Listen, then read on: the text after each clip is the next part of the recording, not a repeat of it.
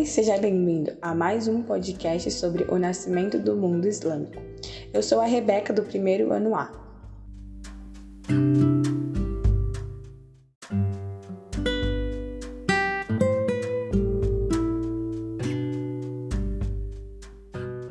O que seria o mundo islâmico?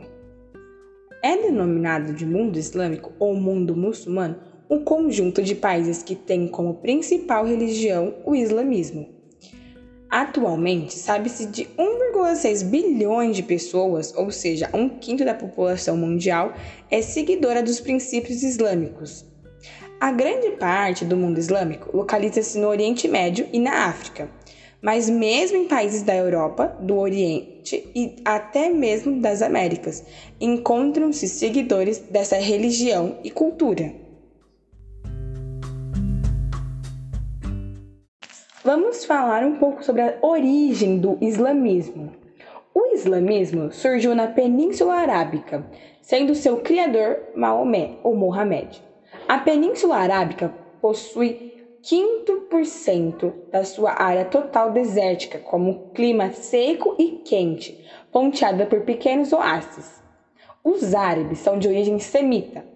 Primitivamente viviam em tribos patriarcais, sendo em unidade política, ao todo eram 300 tribos divididas entre beduínos, nômades, citadinos, urbanos e sedentários. Mas o que seria a tribos beduínas e as tribos urbanas? Vamos lá.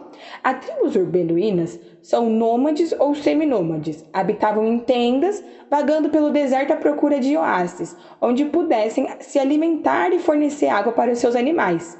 Eram agressivos, vivendo em constantes conflitos um com os outros. E além do pastoreio, também realizavam ataques e saques a outras tribos e caravanas. Já as tribos urbanas, eles eram sedentários e viviam do comércio e da agricultura. As duas principais cidades eram a Árabe e a Meca, localizadas na faixa costeira do Mar Vermelho e sul da Península Arábica. Vamos falar um pouco sobre o período da história islâmica. Eles são subdivididos em dois o pré-islâmico e o islâmico. O pré-islâmico é o período anterior ao islamismo, já o islâmico é o período posterior ao islamismo. Antes do Islã, os povos árabes eram politeístas, adoravam vários deuses e deusas e acreditavam em espíritos e em gênios. Cada elemento da natureza, clã, tribo, elementos naturais, como o sol e a luz, estavam sob a proteção de uma divindade específica o período pré-islâmico. Neste período, proliferavam tribos de beduínos politeístas e os grupos urbanos localizados nas cidades de Meca também eram politeístas. Na cidade de Meca estavam localizados a Caaba, mas o que, que seria? É um templo em formato de cubo onde estavam imagens de 365 deuses cultuados pelos povos árabes. Na Caaba estava a Pedra Negra, símbolo máximo da fé islâmica, que, segundo a tradição, foi trazida à terra pelo arcanjo Gabriel. Já no período islâmico, Maomé começa a pregar a crença monoteísta, o que fez com que ele fosse expulso de Meca. Ele passa a morar em Latrebe, em 622, onde é bem recebido e seus ensinamentos são aceitos. Em 630, Mohamed lidera um exército e conquista Meca, convertendo a Caaba em centro religioso de adoração a Alá. A fé islâmica. A palavra Islã quer dizer submissão a Alá, e o muçulmano é o seu fiel. Essa doutrina religiosa tem alguns pontos essenciais. Primeiro, o livro sagrado é o Corão ou Alcorão, e o profeta do islamismo é Maomé. Só existe um Deus, Alá, e o seu profeta é o Maomé. O fiel deve fazer cinco orações diárias, ser misericordioso e generoso com os pobres, os órfãos e as viúvas. Dar esmolas é o dever do fiel. Jejuar durante o mês do Ramadã. O fiel deve peregrinar pelo menos uma vez na vida para Meca. Vamos falar um pouco sobre o Alcorão. O Alcorão é um livro sagrado dos muçulmanos junto à Sunna. No Alcorão estão os principais ensinamentos e revelações feitas a Maomé por Alá. Os ensinamentos do Alcorão são de ordem religiosa e também social, formando a Sharia, a lei. Muitos elementos do Antigo e Novo Testamento fazem parte do Alcorão. A divisão do islamismo.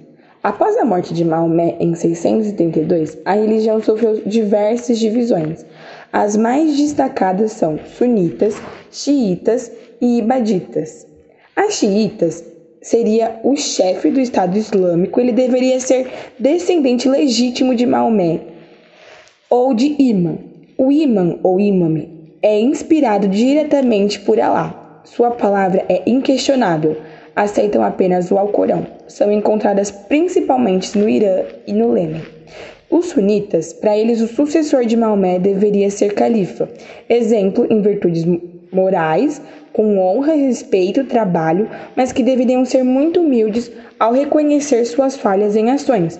Eles devem ser fiéis ao Alcorão e também ao Sunna. Os sunitas eles seriam representados como os liberal do Islã. Já os ibaditas, esse grupo ele prega que qualquer homem, independente de suas origens familiares, pode ser um líder dentro da sua comunidade islâmica. O que os ibaditas pregam é completamente ao contrário que os sunitas e xiitas consideram como padrão. A maioria dos ibaditas vivem em Oman. A expansão do islamismo. O Estado muçulmano era teocrático, ou seja, um Estado super religioso. Graças aos jihadis, que são guerras religiosas, o islamismo se expandiu por várias regiões do planeta. Os califas sucederam Maomé, passando a ocupar seu posto no controle religioso, político e militar do mundo árabe. A expansão do Islã obedeceu às seguintes etapas: a primeira, a segunda e a terceira.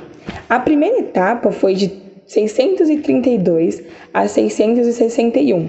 Os sucessores de Maomé, os califas, conquistaram a Pérsia, a Síria, a Palestina e o Egito. A segunda etapa, que foi de 661 a 750, os califas dominaram a política, transferindo a capital para Damasco, na Síria. O poder passou a ser hereditário. Os califas passaram a agir como os monarcas absolutistas. Neste período, foram conquistados territórios da China, no norte da África e quase toda a Península Ibérica, na Europa. A terceira etapa foi de 750 a 1258, que surgiram as dinastias de origem persa. A economia. O comércio era uma das principais atividades exercidas pelos muçulmanos, principalmente nas cidades. Foram eles que criaram meios jurídicos relacionados ao comércio, como cheques, letras de câmbios, recibos e bancos. Eles dominavam o comércio com várias partes do mundo, dominando as rotas marítimas e terrestres. Caravanas atravessam o deserto continuamente.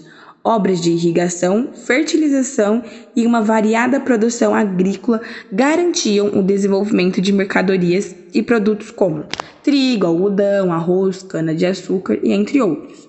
Desenvolveram a pecuária na criação de cavalos, bois, carneiros e camelos.